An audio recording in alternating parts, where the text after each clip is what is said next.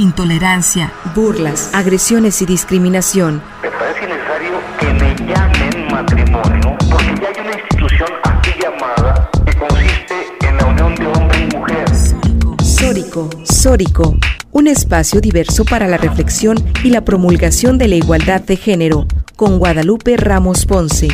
Bienvenidos.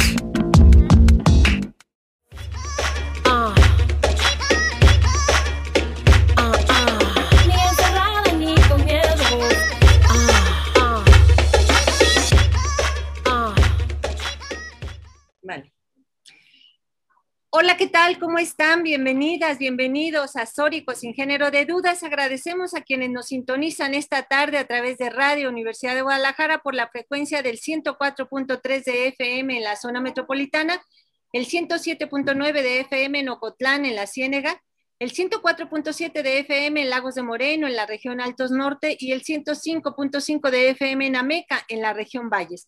En este micrófono te saluda con muchísimo gusto Lupita Ramos y te invitamos a que te quedes con nosotras en la siguiente hora para compartir y analizar los temas de género.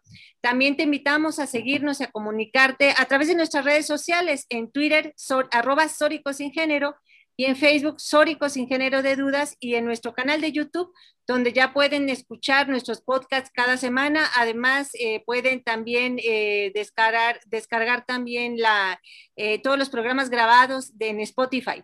queremos, además, hoy tenemos un programa muy especial con una invitada especial, pero antes de eso, saludo con muchísimo gusto a mi compañera conductora del programa, Natalia Rojas. Hola, Natalia, ¿cómo estás? Hola, Lupita, muy buenas tardes. Pues un placer estar aquí contigo y con todas las personas que nos escuchan en otro sábado más para reflexionar temas tan importantes.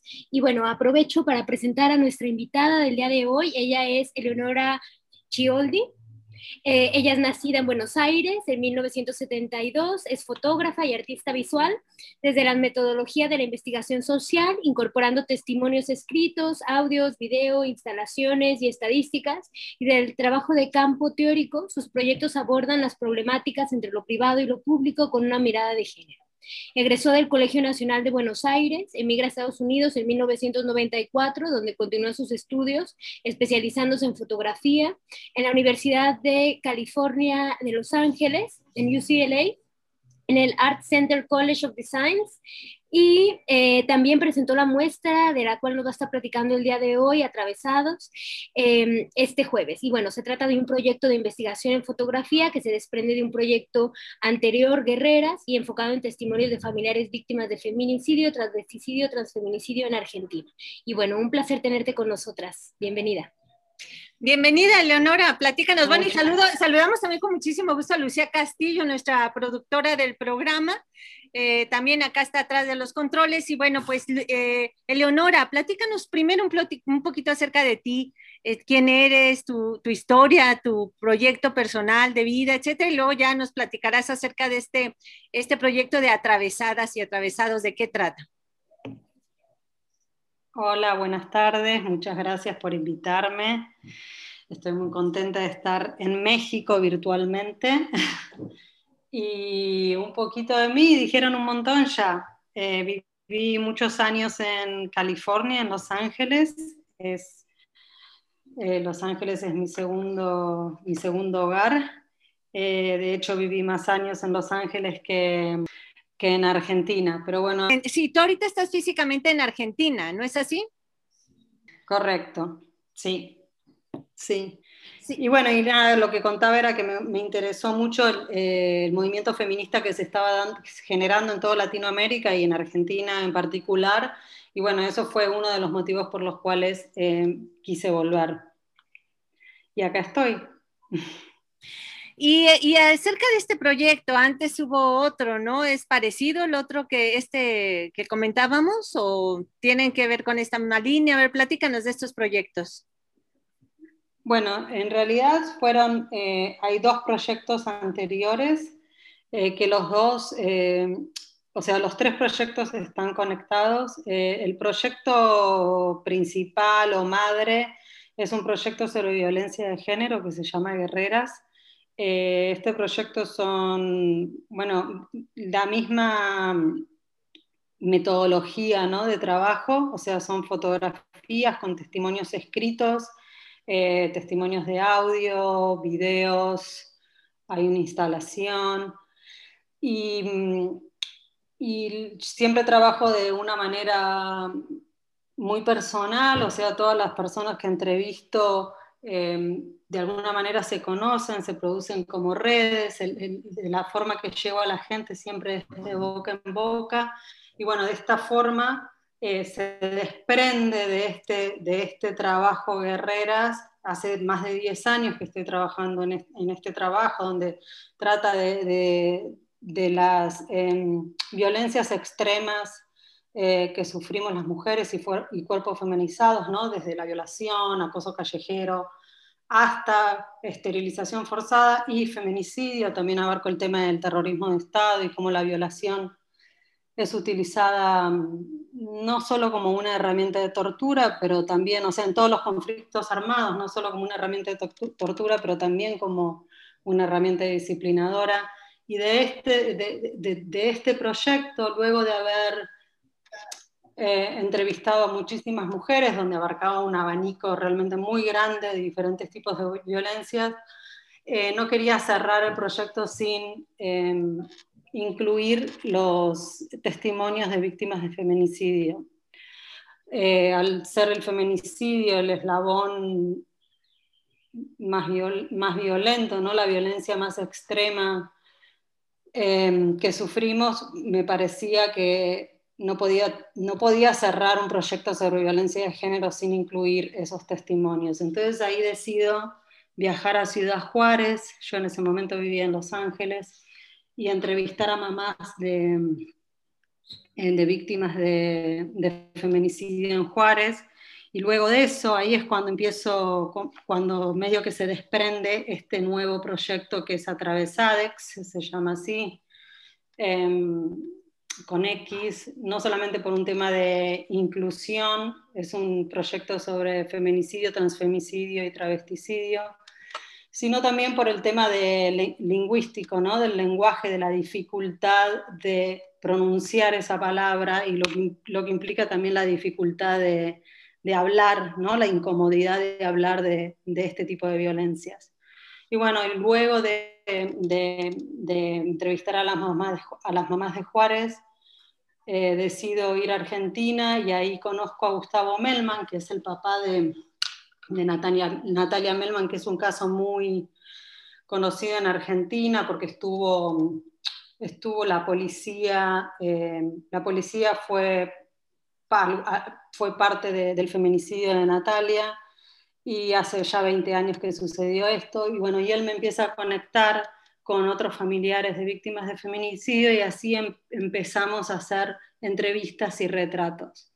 Em, el año pasado con el tema de la pandemia, nosotros eh, a partir del 3 de junio, a partir del 2015, que es cuando se genera el, feminicidio de Kiara Páez, que el papá también deja un testimonio en, este proyecto, a partir de ese feminicidio que es, eh, se produce el primer movimiento de una menos, ¿no es cierto?, en Argentina.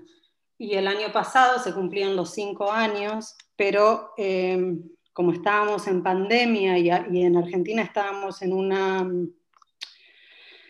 en una cuarentena muy, muy estricta, eh, decidimos eh, hacer um, unas fotografías para estar presentes en las redes y hacer en forma de una marcha virtual, de alguna manera, por llamarlo, por darle un nombre.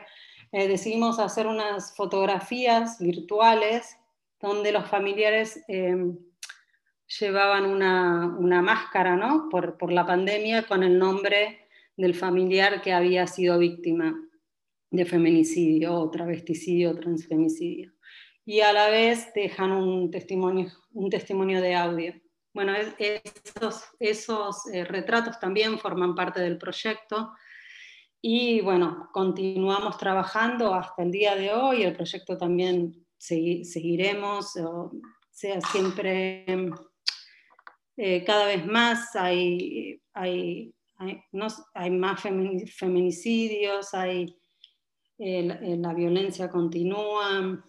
Y, y, bueno, lo que, lo que trata este, este proyecto, lo que intenta es mostrar la multiplicidad de violencias ¿no? que existe cuando se producen eh, los feminicidios. O sea, lo que se ve dentro de, la mayoría de los testimonios eh, es una, una estructura de violencia, es una violencia sistemática e institucional. Muchos de los, de los testimonios hablan de una violencia por parte del sistema judicial y eso me llevó a pensar que en realidad el feminicidio no es el fin de las violencias para estas familias, ¿no es cierto? No es ni el principio ni el fin, porque lamentablemente luego de que sucede un feminicidio, existen, pasan un montón de otras violencias, estos familiares les atraviesan un montón de otras, eh, otras violencias que son eh, institucionales y estructurales, se produce como un nudo ahí, ¿no es cierto? Porque eh, la multiplicidad de violencias, violencias eh, de clase, violencias de género, violencias etarias, eh, violencias económicas, y se produce un nudo que es muy difícil de desatar. Y, está dado particularmente por el tema de la naturalización de la violencia. Cuando, empieza, cuando familiares, perdón, cuando estos familiares necesitan em, atravesar el sistema de, de, justicia, si bien existen eh, acompañamientos por parte del sistema de justicia familiares en, la justicia argentina, eh, se produce un vacío, o sea, e, e, es, esos acompañamientos no llegan a los familiares o no llegan de la manera que deberían llegar, se produce un vacío. Em, necesitamos una formación con perspectiva de género, de hecho en Argentina eh, tenemos la ley Micaela, que el papá de, Micaela, que fue otra víctima de feminicidio, también dejó testimonio en el, proyecto y habla cómo, cómo se llegó a la necesidad de la ley Micaela. O sea, em, sucedieron un montón, sucedieron muchas cosas, varios em, acontecimientos donde el Estado estuvo ausente, donde no había una perspectiva de género y por eso se, se produce el feminicidio de, de Micaela, o sea, el, femicidio de Micaela debería haber estado encarcelado y sin embargo estaba libre, había, habido pericias diciendo que él no debería salir porque iba a volver a violar y el juez igualmente lo dejó libre, hubo una denuncia un día antes de, que se produzca el feminicidio de Micaela eh, por otro papá de una nena de 13 años que dijo que, que este eh, feminicida trató de violar a la hija y le dije, cuando fue a hacer la denuncia, le dijeron en la comisaría que vuelva, era un viernes, que vuelva el lunes o el martes, o sea, hubo, un, hubo, varios, em, hubo, existieron varias situaciones donde el Estado falló, ¿no? Como sea, como con, con em, los representantes del Estado no tenían una formación con perspectiva de género. Y bueno, y eso produjo luego del, feminicidio de Micaela, que se llegara a la necesidad de sacar una ley donde dice que todos los agentes del Estado necesitan tener eh, forma perspectiva de género. Bueno, esa ley todavía no se aplica como se debería aplicar, se aplica a medias y, bueno, y es un poco eso, ¿no? el proyecto trata de, demostrar el abanico de violencias que sufren las familias, no solo las mujeres eh, antes de los feminicidios, pero luego de los feminicidios, ¿no es cierto?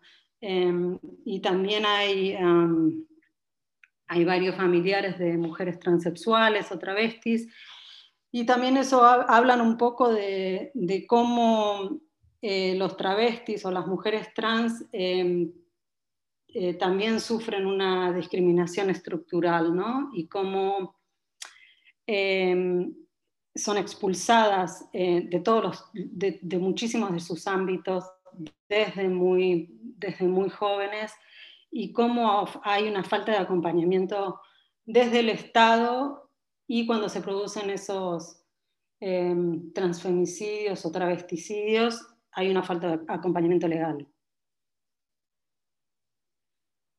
Y es un poco de eso, de lo que habla el proyecto. Sí, claro, esto que mencionas es muy importante que definitivamente el continuum de violencia, pues desgraciadamente no termina con el feminicidio, ¿no? Sino hay violencias estructurales que siguen permeando eh, después, ¿no? Que tienen que ver con el acceso a la justicia, el derecho a la verdad, la reparación del daño, la garantía de no repetición y y bueno, eh, yo me gustaría preguntarte dos cosas, ¿no? Eh, iniciabas eh, esta presentación diciendo que, bueno, vivimos y, y, comparto esta visión de que estamos viviendo un momento definitivamente histórico y efervescente en América Latina en cuanto al movimiento amplio feminista de mujeres, justamente por la reivindicación de derechos. Entonces, cómo ha sido llevar este proyecto a, la par de este momento histórico, ¿no? con esa articulación desde los movimientos feministas de mujeres, ¿no? O sea, cómo eso te ha permitido pues continuar en, esta investigación. Y la otra sería, pues, cuáles son los, retos, ¿no? En cuanto al acceso a la justicia, que bien lo señalabas ahorita. Ah, perdón, no se escuchó la última parte de la pregunta. Sí, bueno, decía, lo primero es saber cómo has logrado llevar a cabo el proyecto a la par de, eh, pues, la efervescencia, ¿no? Del movimiento amplio feminista y de mujeres. Y también la otra, pues, ¿cuáles son los retos que ves en cuanto al acceso a la justicia en, pues, sí, en la región, ¿no? Porque ya decías que, bueno, has analizado el contexto mexicano en Ciudad Juárez y en Argentina, ¿no? ¿Cuáles son los retos pendientes para el acceso a la justicia a, las mujeres que sufren algún tipo de, violencia, de feminicidio en este caso? Bueno, en primer lugar, eh, yo creo que el tema de eh, el tema de, la lucha feminista, ¿no es cierto? Y eh, es fundamental. O sea, yo nunca podría haber trabajado en estos proyectos si no hubiese sido desde, una, desde un lugar del feminismo, de los feminismos, como, como decimos acá en Argentina, porque sabemos que no hay solo un feminismo, sino que hay muchos.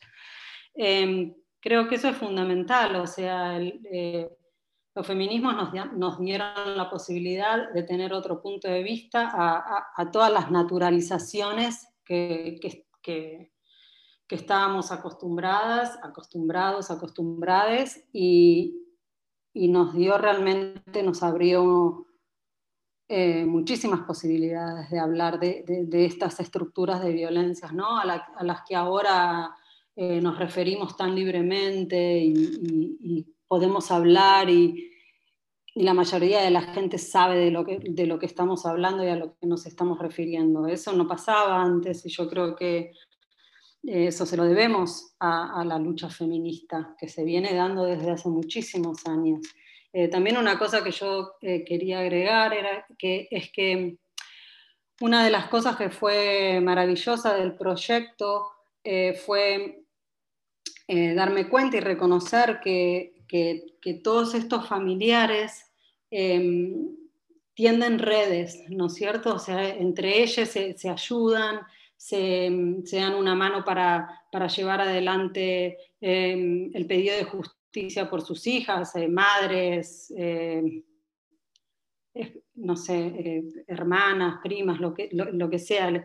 ellos tienden redes eh, que no tiene nada que ver con, con las redes que, les tiende el Estado. estas redes son redes de base que tienen una estructura feminista, o sea, se, se manejan de una, de una forma feminista. Y, y, yo creo que eso es fundamental y lo que trata em, de, de, de mostrar el proyecto es más allá del dolor, que por supuesto el dolor es, es tremendo, es, es, esto, ¿no? Es el tema de la lucha, de la lucha de estas familias, de, de seguir adelante y, del pedido de justicia que están, em, que continuamente están día a día llevándolo, llevándolo a cabo.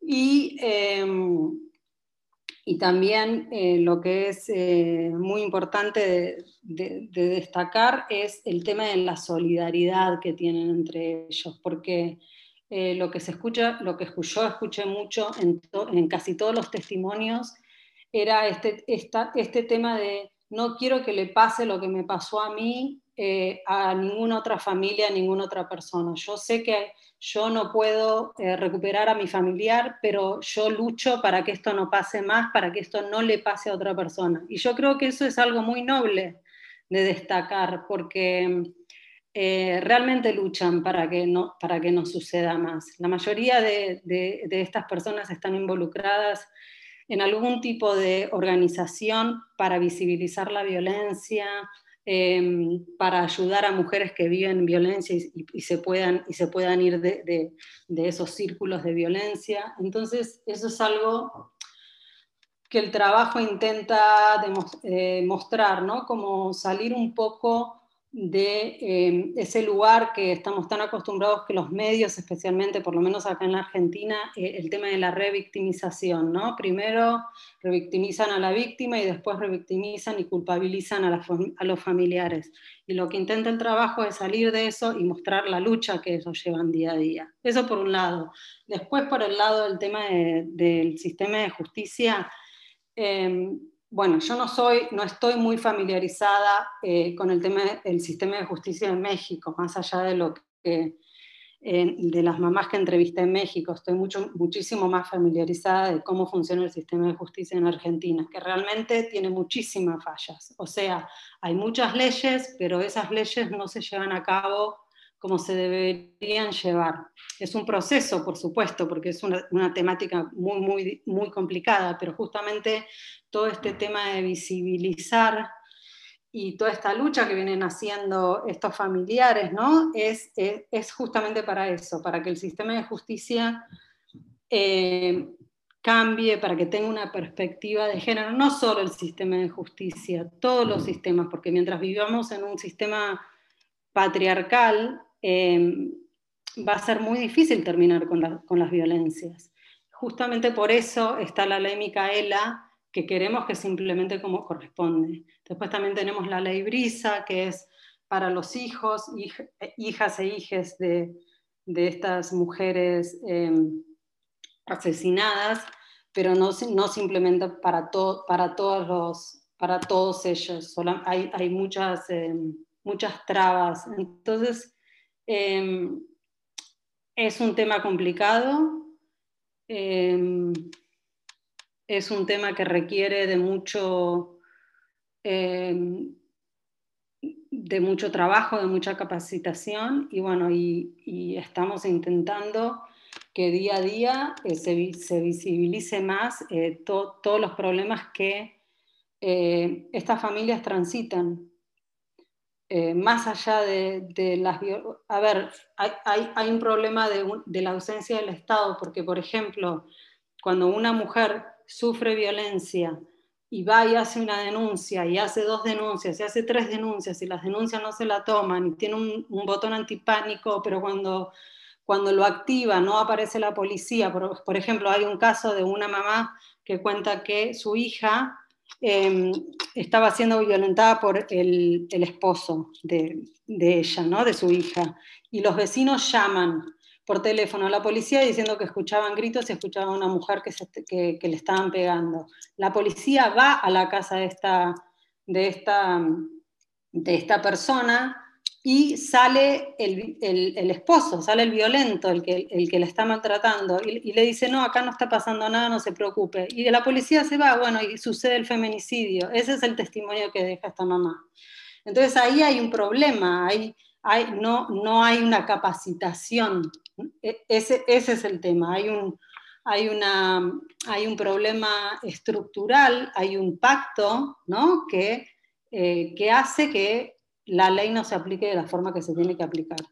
Entonces, e, eso es lo que nosotros estamos em, luchando por, porque eh, las personas estén eh, formadas, todas las personas, no solamente las personas en un ámbito legal, sino todos los médicos, ¿no? o sea, claro, todos como sociedad, ¿no? De estar como informadas y, bueno, esto que relatas de la situación del acceso a la justicia en Argentina no es muy distante de lo que ocurre en México. Mira, es momento de irnos a un pequeño corte de estación Regresando, vamos a continuar platicando contigo, con Eleonor, que además tiene este proyecto tan interesante en donde, por lo que estoy escuchando y lo que nos estás compartiendo, pues te involucras de lleno en, las historias y en cómo transmites. Ya nos vas a platicar al regreso del corte cómo transmites esto, e, e, esto que tú conoces de esta cercanía con las familias a través de la fotografía y de esto que tú, que tú nos compartes en tu proyecto. Vamos a un pequeño corte de estación y regresamos. El respeto a la preferencia ajena es la paz. Sórico. Sórico. La tolerancia es relativa. Relativa. La aceptación, la aceptación es absoluta. Sórico.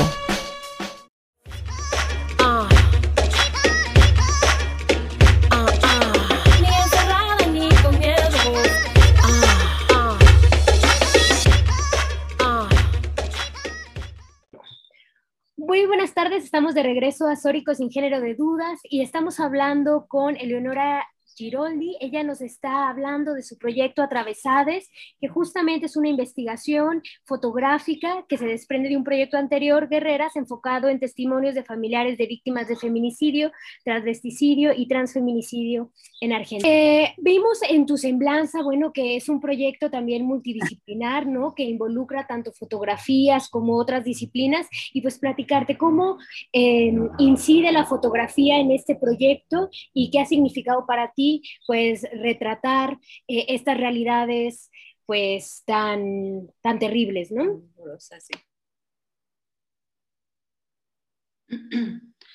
Sí, la fotografía eh, es principalmente un proyecto fotográfico, o sea, yo soy fotógrafa y eso es como mi, mi fuerte, digamos, si lo vamos a llamar de manera.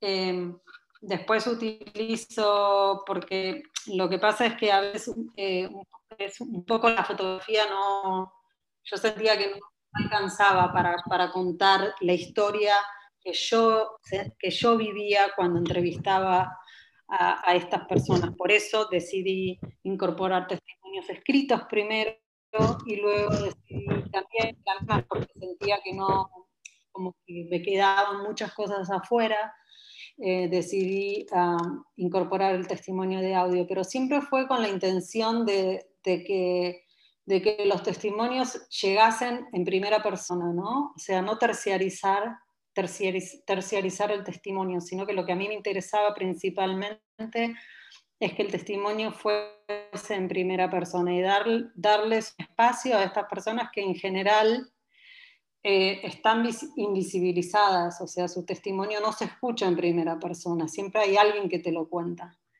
Eh, y bueno, y es por eso que, que hay, es multidisciplinario.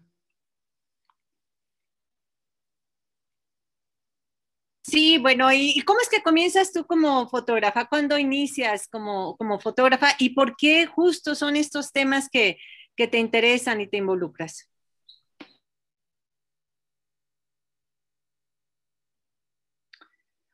Eh, yo empecé como fotógrafo hace muchísimos años, cuando tenía menos de 20 años. Obviamente fui aprendiendo y, me interesaba temática, ¿no? pero siempre eh, lo que tenía en, mi mundo, ¿no?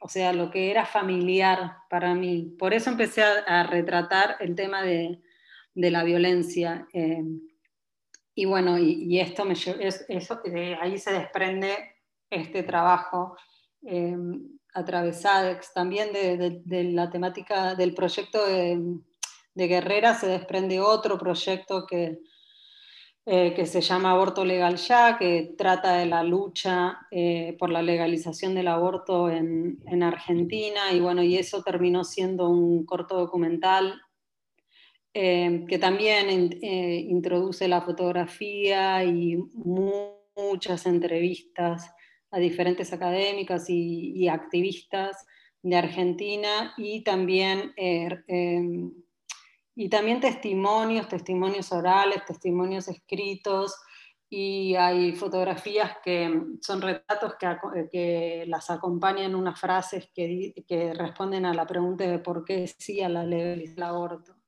Eso también es un, es un proyecto que se desprendió de Guerreras, porque uno de los, de, los testimonios de Guerreras es una persona, una mujer que deja em, que deja de sufrir relación cuando ah, eh, por parte de su médico cuando fue a tener un aborto. Entonces ahí es cuando yo empiezo a pensar, ok, ¿cuáles eran las eh, violencias que nos atravesaban a los cuerpos gestantes eh, cuando, cuando estábamos en una situación de clandestinidad, ¿no es cierto? O sea, ¿cuál era la violencia que se le agregaba al tema de, de que sea clandestino el aborto? Entonces ahí se desprendió otro proyecto de ese proyecto de violencias, ¿no? Em, y bueno, y es, y es todo ese proyecto, todo ese trabajo terminó en un corto documental. ¿Y en dónde podemos ver ese corto documental y tus materiales eh, fotográficos, este proyecto de Atravesades, en dónde lo podemos ver?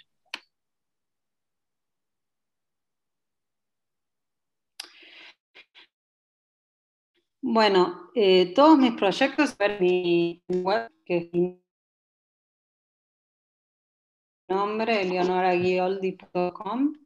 Y también eh, el proyecto Atravesadex ahora está en el Museo Evita, eh, que hicimos una cosa medio también interdisciplinaria, porque con el tema de la pandemia los museos están cerrados acá en Argentina, o por lo menos en Buenos Aires, se siento la, en todo el país están cerrados. Pero entonces lo que hicimos es llevar el museo, o sea, el arte, ¿no? las fotografías, la muestra afuera. Entonces hicimos eh, todas unas fotos que son de más de dos metros de altura y las expusimos en la, en la fachada del museo con las fotos que tienen un código QR que vos puedes pasar y escanear y te lleva a la muestra, eh, a la muestra digital en su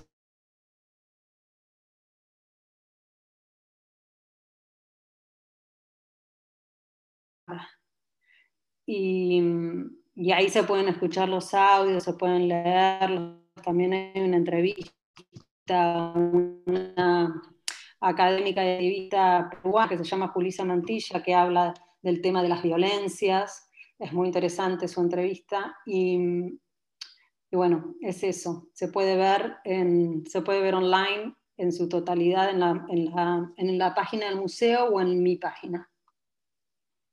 Sí, nos repites eh, la página del museo y, tu nombre completo para tu página, porque justo en ese momento la, grabación se escuchó un poco distorsionada, entonces para que nuestros oyentes puedan acudir y, ver y apreciar toda la muestra. Sí, claro. Eh, mi website es eleonoragioldi.com.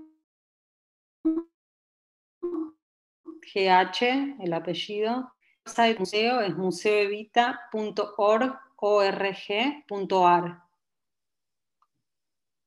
Bueno, genial. Ahora la posibilidad de, estar este, en, la virtualidad nos posibilita, eh, pues a la distancia, poder tener acceso, ¿no? A estos materiales y a este proyecto tan interesante. Y bueno, volviendo un poco también al tema central del proyecto, el tema de, de estas, estas muertes violentas de, mujeres, ¿no? Y de cómo nos atraviesan de la misma manera en toda América Latina, porque esto que narrabas, eh, que ocurre de estos diálogos que tuviste, estas entrevistas que tuviste con familiares directos de víctimas, pues eh, no distan mucho de lo que ocurre en México, ¿no? Eh, todo el tema de, eh, los obstáculos que existen para el acceso a la justicia de las víctimas y todas las violencias que se suceden después de que ocurre un feminicidio tras feminicidio tras, eh, eh, y todas estas situaciones con los huérfanos, por ejemplo, los huérfanos de feminicidio, ¿no? que poca atención les brinda el Estado y, y a, las, a, las, propias familias que de pronto se ven en una situación muy fuerte cuando tienen que hacerse cargo de, de los hijos e hijas de, estas víctimas y, el Estado no les brinda ningún tipo de apoyo, ¿no? Sí, sí, o sea, sí, me imagino que la, que la, problemática debe ser muy similar en toda América Latina, pero no solo América Latina, en Estados, Unidos también hay muchísimos feminicidios. Em, hay muchos feminicidios con, con los pueblos originarios, y, bueno, y también está eh, la problemática de la, eh, de, la, migración, ¿no es cierto? O sea, cómo em, el, tema migratorio se transforma en, un, en, una, en, una, problemática de violencias que muchas veces terminan en feminicidios, donde el Estado está aún más ausente, ¿no? Eh, con estas y con, y con los hijos de estas personas migrantes. Eso es algo también ahora, es, es, otro proyecto que yo estoy empezando, ah, yo lo empecé hace dos años más o menos, pero el tema de las violencias en, en territorios fronterizos. Em, eh, y sí, sí, es, es, es una problemática que, que, se comparte lamentablemente, que, no, que no, no, no, no le pertenece a ningún territorio específicamente. Así es, definitivamente los retos que tenemos son enormes en toda la región para erradicar las violencias contra las mujeres. Y en este sentido, pues, eh, ¿cuánto tiempo te llevó tu investigación de este proyecto y cuáles fueron los retos que, que viviste al, al, relatar estas, estas realidades? Eh, bueno, Guerreras en 2011, o sea, hace bastante ya. Y bueno, como les contaba, el tema de Atravesar empezó, se desprende cuando, cuando voy a Ciudad Juárez, aunque a través es, es un trabajo que em, es, eh, yo me enfoco mucho en, en, en, las experiencias en Argentina. Eh, más o menos creo que desde el 2018 estoy trabajando en este proyecto. No está terminado aún. Em, pero bueno, es un proyecto que ya tiene un volumen que se puede, que se puede mostrar y compartir, digamos. Eh, ¿Y cuáles fueron y los retos? Los retos muchísimos. O sea, es una temática complicada. Em, em, en general, lo, más importante para mí y lo que intento siempre es abarcarla con respeto ¿no? y, con, y desde un lugar de escucha. Eh, a mí no, me interesa realmente eh, dar mi opinión, por así decirlo, eh, me interesa muchísimo más el tema de, escuchar y dar un, lugar para, para que estas personas puedan dejar su testimonio. ¿no? Creo que es mucho más valioso em, ese aspecto. Creo que, que, lo, que lo que es muy, muy valioso de, de, los proyectos que yo hago son los testimonios que dejan otras personas. Eh, y bueno, el reto a veces eh, es llegar a esas personas y que, y que esas personas eh, confíen, ¿no? Confíen en uno para, para que te dejen un testimonio tan personal como puede ser el, el, tema de la violencia o el tema de, los feminicidios. Oye, y, oye, oye, Leonora, y muy interesante también esto que nos comparte sobre las violencias, eh, transfronterizas de las personas que están en, en, procesos de migración, etcétera. Tú nos compartías un poco porque viviste en Estados Unidos, también el número alto de, de feminicidios que existen allá. Normalmente luego hablamos en América Latina y el Caribe como si acá fuera el centro, el epicentro ¿no? de, de las violencias, pero en realidad eh, estas violencias de machistas, de género y demás se multiplican en, pues en todos lados, ¿no? Entonces, platícanos un poco acerca de esta experiencia que viviste en Estados Unidos con estas violencias. No, a ver, las violencias de género están, eh, eh, son, son parte de, bueno, de, de no, no, voy a decir de todas las sociedades porque no, no conozco todas las sociedades y tampoco estudié todas las sociedades como para decir algo así. Pero digamos que en América Latina están presentes y en, y en Estados Unidos también están presentes. Y no solo, vale aclarar, en comunidades latinas, ¿no? Porque, o sea, después vienen a decir eh, eso y no es cierto. O sea, la, el tema de la violencia de género existe porque no es solo la violencia de género, y eso es lo que es importante que entendamos, o sea, es, es, la, es, la discriminación racial, es la discriminación de clase, es la, la, discriminación por el nivel educativo que una persona puede llegar a tener. Eh, entonces hay, eh, hay, es una multiplicidad de violencias que, como lo que decía antes, cuando se entrecruzan y nos atraviesan, es muy complicado cuando estas violencias están naturalizadas señalarlas e identificarlas como tal. Entonces, eh, uno puede decir, ah, es violencia racial o es violencia etaria, pero seguramente hay otras violencias que, nos están atravesando al mismo tiempo. Por ejemplo, en el, proyecto de Guerreras, em, yo eh, entrevisté a una mujer que, era, que es mexicana, pero ella vivió casi toda su vida en Los Ángeles y ella sufrió eh, esterilización forzada, o sea, en los años 60 y 70 en Estados Unidos a las, a las comunidades, em, a las comunidades hispanas, eh, morenas y nativas, cuando iban a un, a un hospital eh, público a tener un bebé, las mujeres, eh, muchas de ellas sufrieron esterilización forzada sin consentimiento, obviamente forzada, sin consentimiento. Ni siquiera sabían que les estaban esterilizando. Y, eh, y ahí había una, una, una violencia sistemática de parte del Estado que no era solamente una violencia de género, eso era una violencia racial también, y no le pasaba a, todas las latinas, le pasaba a las latinas pobres. Entonces, es difícil identificarlo, em, pero es importante que, al desnaturalizarlo podamos identificar cuáles son esas violencias.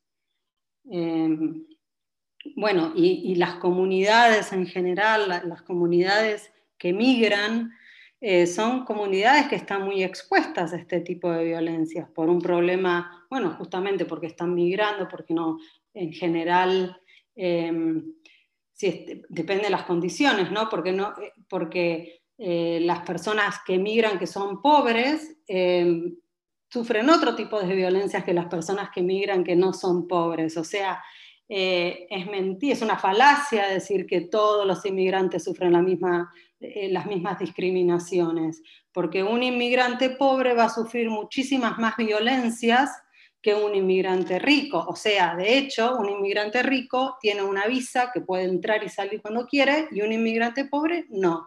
Entonces, ese tipo de cosas es importante que las reconozcamos y bueno, y de eso un poco se trata eh, la investigación que estoy haciendo ahora, ¿no? Em, pero es, es, básicamente siempre eh, como que todo sale, ¿no? todo se desprende de, lo, mismo, o sea, de, las discriminaciones que, que nos atraviesan en nuestros cuerpos. Sí, bueno, esto me parece muy importante y, señalar que, bueno, sucede en todos lados, ¿no? La situación de las mujeres migrantes y las discriminaciones y violencias que atraviesan, ¿no? Y para muestra, pues el caso de Victoria Esperanza Salazar, es un caso de una mujer migrante salvadoreña que, eh, bueno, fue asesinada el presente año por parte de cuatro elementos, ¿no? De la Policía Pública de Tulum, en el estado de Quintana Roo, y que, bueno, ha sido un caso que verdaderamente puso en la luz pública justamente todas estas discriminaciones ¿no? que sufren las mujeres por ser mujeres y por ser migrantes con todas estas intersecciones que tú acabas de decir, ¿no? y que definitivamente es una de las grandes deudas pendientes que tienen los estados en todo el mundo y sobre todo en la región para hacer frente a la problemática de la migración ¿no? y verla como una problemática pues de derechos humanos que debe ser atendida como tal. ¿no? Y en este sentido, preguntarte cuál ha sido el recibimiento de tu investigación, de tus proyectos, eh, por ejemplo, en Argentina, ¿no? ¿Cómo ha sido el recibimiento por parte de, del Estado argentino, ¿no? Para visibilizar este tipo de, de problemáticas y, y, en la región y en la sociedad también. Bueno, Guerreras tuvo realmente un recibimiento maravilloso. Eh, desde el momento que yo empecé a mostrar guerreras, que fue en marzo del 2018, no dejó de em, viajar la muestra, ¿no? Realmente viajó por muchísimos museos, universidades, em, la cárcel de mujeres de, Buenos Aires, también eh, viajó por em, por diferentes estados, diferentes provincias de, Argentina, por, eh, en el Ministerio de las Mujeres, o sea, realmente tuvo un, un, circuito que, fue muy importante, la, sociedad y, las instituciones, eh, le abrieron los brazos, digamos, ¿no? Eh, se sintieron quizás identificadas, identificadas, esto muchas personas me escriben o me, me, escribieron diciéndome que se sentían identificadas, que les había pasado lo mismo, que, que podían escuchar eh, sus vivencias en los testimonios. Em, también por parte del Estado vale reconocer que también fue reconocida por el, por, em, por el Senado de la Nación, por la legislatura porteña, por el, em, la Cámara de Diputados de la provincia de Buenos Aires, por la Municipalidad de Rosario, o sea, eh, a nivel, eh, a nivel eh, institucional del Estado fue reconocida el trabajo de investigación como un trabajo por los derechos humanos. Y bueno, el, tema de Atravesadex todavía se acaba de inaugurar, hoy es el primer día, o sea que no, todavía no, tuvimos tiempo de que, lo conozcan mucho. Espera, esperamos que, que tenga el mismo recibimiento, ¿no? Y, la verdad que lo que yo espero realmente es poder darle eh, visibilidad a, todos estos familiares que, deciden y toman, toman la decisión, o sea, deciden contar sus historias, em, que son historias muy dolorosas, ¿no? Para cuando las revisan, nadie tiene ganas de estar recordando. Em, momentos de dolor, pero sin embargo lo, hacen eh, porque consideran que es necesario que, se conozcan las historias, porque consideran que quieren luchar por, el, por la justicia que sus familiares merecen. Muchas, muchas de estas familias no tuvieron justicia, algunas sí, muchas no. Eh, muchas eh, obtuvieron justicia a medias, que como bien dicen ellos, eso no es justicia. Eh, y bueno, la verdad que lo, que esperamos es que se visibilice y que eso aporte para un cambio positivo. Pues sí, sin duda, pues te agradecemos mucho, Leonor, darle voz, darle rostro, darle pues eh, la, posibilidad de la palabra a través de la imagen, ¿no? Eh, eh, todas estas historias, todas esas tragedias humanas, ¿no? Que se viven y que en muchos de los casos ni siquiera hubiera sido posible eh, conocerlo, sino es que a través de, en este caso, la manera en que se fusiona el arte con, con una problemática social como son los femicidios, transfemicidios, etcétera, y que puedan conocerse por parte de la sociedad, ¿no? Yo también creo que es una manera de reivindicar a las víctimas y de, y de hacerles justicia, es una forma también de hacerles justicia, ¿no? Eh, sí, eh, yo creo que sí, igualmente la justicia que, ellos necesitan es, otra justicia, pero eh, yo creo que, bueno, desde, desde mi lugar es mi granito de arena. Claro, eh, nosotras tenemos la posibilidad de, pues acá en Jalisco, en México, acompañar a víctimas de, feminicidio, a sus familiares y, pues eso, la posibilidad de, ser escuchadas, escuchados, escuchadas, como bien lo mencionas, eh, pues eh, a, ellos, a, ellos también les significa mucho, ¿no? En este camino a la justicia y la forma en que tú lo haces a través del arte, a través de, algo que es muy tuyo, que es parte de, tu propia vida, ¿no? en la fotografía y que eh, con esto puedas, eh, también que, el resto de la gente podamos conocer esas historias y con estas fotografías. Los audios también eh, están, o sea, es decir, solamente se, se proyectan las fotografías o esas entrevistas que tú les hiciste están ahí en los audios, hay manera de, de escucharles también en, en, esta plataforma virtual, en el, ya sea en el museo o en tu propia página. Sí, en la página del museo están todas las fotografías, están todos los testimonios escritos eh, y están, eh, y todos los testimonios orales. O sea, todos los testimonios orales están transcriptos, o sea que los puedes leer y eh, en algunos puedes escucharlos. No todos, no todos se pueden escuchar, o sea, todas las, todas las entrevistas tienen testimonios orales, pero algunas de, algunas de ellas están transcriptas y las lees y otras las puedes escuchar. O sea, depende, porque hay, hay, veces que el testimonio, o sea, la calidad del audio no era buena, había mucho ruido ambiental, ¿no? Entonces, eso determina un poco si solamente la puedes leer o si la puedes leer y escuchar. Así es, pues bueno, ha sido un verdadero gusto escuchar, escuchar este, este proyecto, bueno, estos proyectos que tienes que justamente pues visibilizan estas uh, tragedias y que dan voz y sobre todo pues con esta frase que también las feministas mexicanas hemos acuñado, ¿no? Que no olvidamos y tampoco perdonamos hasta que justamente haya esa justicia, ¿no? Para, para una y para todas, para todos.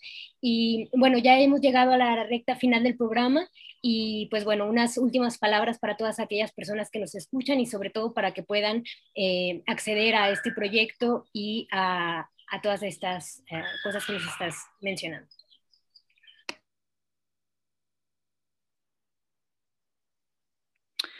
No, eh, lo, lo, que yo quiero eh, agradecerles es el tiempo para que me dieron para esta entrevista, para contar, para contar estos proyectos. Y, y bueno, eh, memoria, verdad y justicia, ni una menos ni una más. Así es, memoria, verdad y justicia. Eh, y bueno, justicia para una justicia para todas. Muchísimas gracias. Agradecemos también a, a, Lucía Castillo, que está en los controles y en la producción de este programa. Eh, Natalia, eh, tú y yo tenemos una cita la próxima semana. Así es, Lupita, nos encontramos la próxima semana. Muchas gracias. El próximo sábado, sábado tenemos una cita y a ti, Leonor, de verdad, muchísimas gracias por compartirnos con nosotras, con el auditorio, eh, todos tus proyectos. Te vamos a seguir en, las redes y vamos a seguir, por supuesto, también al museo donde se acaba de presentar este jueves este, eh, este proyecto de Atravesades y, bueno, pues estaremos muy al pendiente de este y de los proyectos futuros que ya nos compartías en el programa. Muchísimas gracias. Un abrazo hasta Argentina. Muchísimas gracias a ustedes.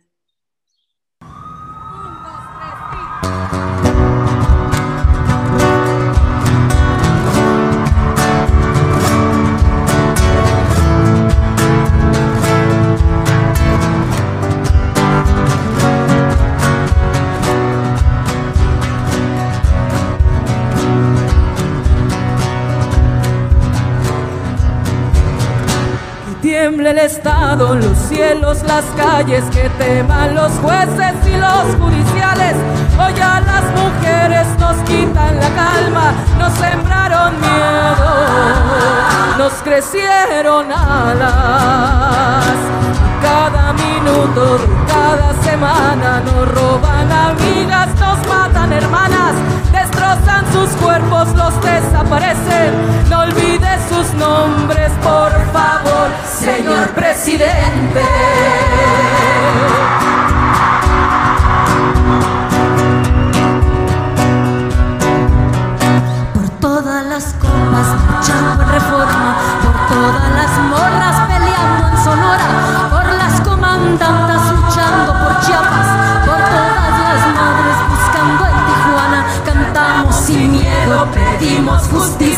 Gritamos por cada desaparecida, que retumbe fuerte, nos queremos viva, que caiga con fuerza el feminicida.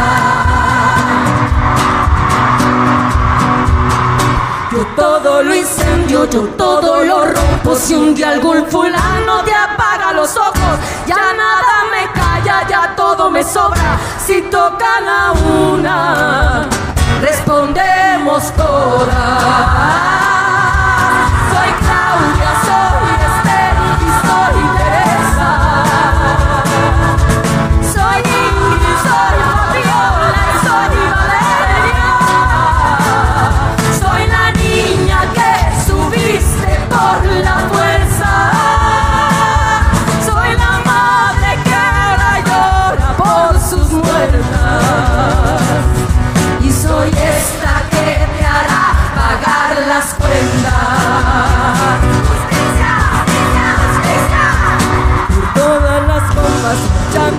Reforma, por todas las morras peleando en Sonora, por las comandantas luchando por Chiapas, por todas las madres buscando en Tijuana. Cantamos sin miedo, pedimos justicia, gritamos por cada desaparecida, que retumbe fuerte, nos queremos vivas, que caiga con fuerza el feminicida,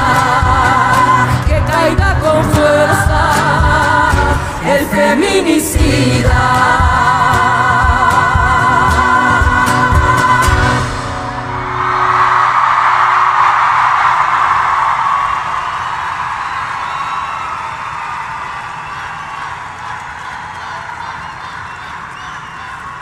y retiemble en sus centros la tierra al sororo